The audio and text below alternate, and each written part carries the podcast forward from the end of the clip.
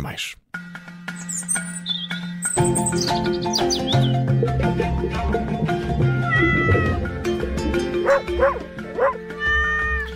E como sempre, todas as sextas-feiras, depois da síntese de notícias das 5 e meia, na Rádio Observador, junta-se a nós o Nuno Paixão, médico veterinário, mais uma vez para nos falar dos nossos fiéis amigos. Nuno, bem-vindo mais uma vez. Muito obrigado. Boa tarde. Boa tarde, uh, uh, Nuno. E hoje o tema que nos uh, vai guiar nesta conversa é um problema, o problema da obesidade que afeta cães e gatos. No outro dia estava a olhar para o gato da, da minha tia e de facto a minha tia dá-lhe carta branca para que ele coma o que quiser e já está a ficar assim um pouco grande. É um problema também entre animais muitas vezes esquecido, Nuno. É um problema grave e tanto que alguns autores, inclusive, referenciam como uma epidemia nos cães e nos gatos. Okay? Uh, há, um, uh, há um, estudo nos Estados Unidos uh, que pôs a, a, possibilidade de que 51% dos cães e dos gatos nos Estados Unidos estão acima do seu peso ideal. Isto, 51%, estamos a falar de mais de metade de todos os cães e gatos que foram vistos naquele ano. Uma coisa, uma coisa muito interessante é que assumia-se que com a pandemia o facto de aquelas notícias todas das pessoas andarem a arranjar animais e a passear com eles na rua e coisas do género, uh, assumia-se que eles tinham, estavam a fazer mais exercício, estavam a ir mais à rua. Mas a pandemia aumentou a obesidade nos, nos nossos cães e nos nossos gatos também. Eh, Nuno, era precisamente por aí que, que queria ir, que uh, em relação às causas uh, da, da, obesidade nos animais, uh, estamos a falar de um excesso de comida ou falta de exercício, sobretudo? Eu não diria tanto excesso, eu diria que má alimentação. nós, nós, a maior parte de, nós gostamos de agradar aos nossos cães, de agradar aos nossos gatos, de dar coisas que deveriam ser considerados extras uh, deveriam ser considerados bónus, Uh, mas não, uh, tornamos isso quase uma refeição. É a mesma coisa que alimentarmos os nossos filhos a chocolate e a bolas de Berlim e, e não dar a alimentação adequada, uh, balanceada que deveria ser. E que alimentos são esses, que, que, que, extras são esses que não devemos dar em excesso ao, aos animais? Ui, tanta coisa. Olha, o pãozinho, o pão com manteiga, uh, o queijo, uh, a casca do queijo, que, ai, coitadinha, ele gosta tanto e a casca do queijo. Pois o problema é que eles olham para nós daquela forma, não é? Aqueles olhos. Claro, mas Tem aqueles olhinhos. Claro, Parecem mas, as focas. Os cães, os cães vivem connosco dentro da nossa casa há séculos. Eles tiveram séculos de aprendizagem de como nos manipular. Uh, eles conseguem, eles conseguem saber como tocar nos botõezinhos que nos, que nos vai, vai nos desenrolar e desenvolver toda aquela empatia e simpatia que a gente tem por eles. Não há aqui inocência. Eles fazem isso. Não há inocência, não há inocência. Há uma inocência, uma inocência de coração bom, é verdade. É. Mas nesta coisa, ah, não há neste inocência. Caso, há mais inocência, bem o que estão a fazer. Há mais inocência dos donos, neste caso. E olhando também para o papel uh, do dono, como é que um dono sabe que está a alimentar eh, bem o seu cão? Quais são as doses apropriadas, os alimentos apropriados, o que é que faz bem, o que é que faz mal?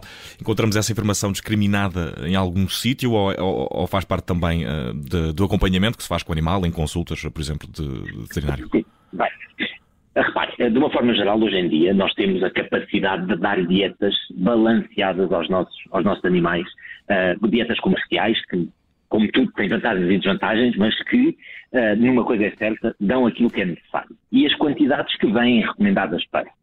É óbvio que se eles têm problemas concretos, Uh, isso tem que ser discutido com o médico veterinário assistente uh, para determinar se é melhor uh, restringir mais algum, algum nutriente do que outro, adaptar mais. Mas se não sairmos muito daquela da alimentação correta, os problemas não são muito graves. Agora, digo também, a falta de exercício é uma das grandes razões de obesidade. O, a falta de interação com outros animais, com outras pessoas, é uma das razões. Uh, nós, por exemplo, nem sempre pensamos, mas as dores articuladas, as artroses, ou como nós chamamos a osteoartrite, um, é, uh, a partir de uma certa idade, é uma razão pela qual eles querem se movimentar menos. E isso pode predispor à obesidade. Como visto, a obesidade pode levar a problemas articulares por excesso de, de, de peso nas articulações. Mas, ainda voltando, uh, voltando à questão da, da, da, alimentação, por exemplo, e aí é uma questão de interesse pessoal, com os gatos. Uh, como é que nós uh, decidimos uh, a alimentação? Qual é o extra? A variedade, dar, é? os extras e, e, a variedade, porque uh, se nós vamos comprar comida ao supermercado para, para o gato, podemos se calhar trazer só, só de, um, de um tipo, um tipo de, de, comida e sem, sem sabermos, sem nos apercebermos, se, se calhar estamos a, a dar-lhe uma, uma alimentação pouco variada que pode se calhar nem aumentar o peso do, do gato, mas pode ter outras consequências para, para a saúde dele igualmente. Sim, uh, repare, uh, de uma forma geral, as alimentações uh, comerciais, na própria, pode não ter variedade, mas têm as necessidades todas nutrientes e minerais que eles precisam. Às vezes nós gostamos de lhe dar algum, algum, algum ânimo, algum gosto, e então gostamos de variar para, desde que o que, o que interessa é que, e eu não quero complicar a conversa, mas o que interessa é que eles recebam as quilocalorias que necessitam para o dia, nem em excesso, nem em falta. Uhum. Uh, isso normalmente é guiado pelo quê? Pelas quantidades que vêm descritas nas embalagens que devem ser dadas, mas não nos podemos esquecer que os extras também entram para essas quilocalorias. Uhum.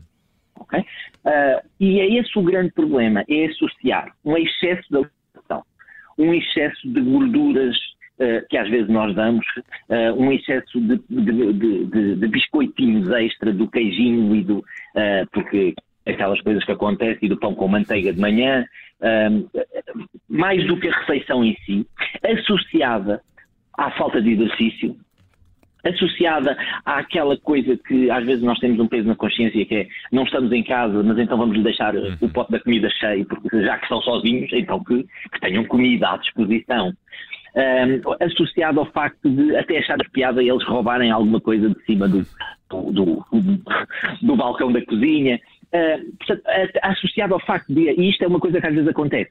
Imaginem, um, eles têm esses olhos maravilhosos e pedem comida e há uma, vem um elemento da família e dá comida. Eles comem aquilo tudo e vão a seguir com os mesmos olhinhos pedir e o outro elemento da, da família.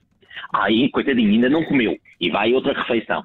Eles comem tudo e vão ao terceiro e, e, conseguem ter o triplo da refeição, fazendo uma chantagem emocional com a família toda e ninguém sabe uns dos outros. Portanto, essa alimentação também deve ser criada com a família toda. Mas uh, uh, eu aqui também vou fazer em causa própria em relação ao cão. Quais são os extras? Porque em termos de alimentação é muito mais simples, não é? Nós hoje temos tudo feito num pacote e, portanto, é mais, é mais fácil. Mas em relação aos extras, o que é que, o que, é que, eu, o que, é que eu lhe posso dar sem estar a fazer nenhuma asneira? Bem, há extras de calorias restritas ou de hipocalóricos ou seja, uh, hoje em dia é possível darmos alguma coisa agradável e bom, uh, que, que, que, sabe bem, uh, e não ter calorias. O problema é quando nós usamos grandes quantidades de, de, gorduras e de outras coisas associadas. por exemplo, uma coisa que eles gostam muito, então, gatos. O, o, óleo, o óleo da, da lata do atum, hum. por exemplo. Uh, aquilo uh, é, é, pode ser uma coisa boa para uma vez, Agora, estar constantemente a dar aquele óleo, estamos a dar grandes quantidades de gordura. Uh, nós, nós estarmos a, a, tomar um pequeno almoço e, uhum. e, pegar um bocadinho de pão com manteiga e, ai, ele gosta tanto, a manteiga. No... São tudo produtos que nem são naturais para eles. Dá, dá, a ideia então de que também um dos erros fundamentais uh, e, um dos fatores que contribui para este problema de obesidade em cães e, em gatos é também essa saída, digamos assim, do menu animal para, para brindar os animais com coisas que normalmente estão incluídas nos nossos pratos. É também um risco que, que se corre e um problema que tem mais a ver aqui com o comportamento do dono também. Ah, sem dúvida, sem dúvida. Nós, nós dominamos completamente o mundo dos nossos animais. Eles não, não, podem, não podem sair uh, e pegarem numa, numa nota de 20 euros e pensar assim, ah, hoje vou fazer uma refeição de uma saladinha para compensar. Portanto, nem, nem, podem ter essa, nem têm esse nível de consciência para tomar eles a decisão de vou entrar em dieta. É? Uh, portanto, nós dominamos tudo e dominamos tudo para o bem e para o mal. Uh, e, e, quando, quando uh, nos falta relação emocional nos falta dedicação de tempo de qualidade aos nossos animais, a gente tem tendência a mimá-los oferecendo-lhes outras coisas que sabemos que eles gostam. Uh, ah, coitadinho, teve 10 horas sozinho em casa. Eu agora quero-lhe fazer tudo que ele venha a gostar de mim para não, não correr o risco dele amanhã estar todo chateado comigo. Uh, e é mais esse, essas atitudes que nós tentamos compensar, não pensando tanto na qualidade de tempo que nós devemos passar com eles, no exercício, volto a dizer, exercício é fundamental para todos, para cães, para gatos.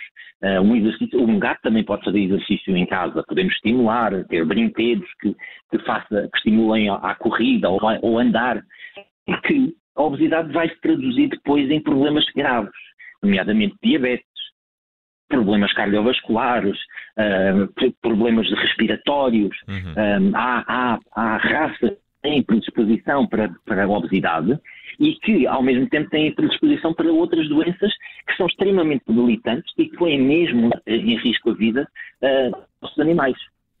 E uh, Nuno Paixão fica também feito este alerta também de como alimentar melhor os animais e de ajudar a combater este problema de obesidade que afeta gatos e cães. Muito exercício e uh, boa comida também. Isso foi à medida da natureza para nós humanos igual.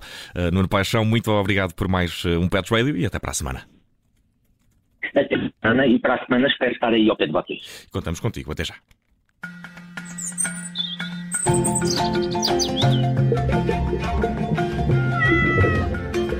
Woof, woof!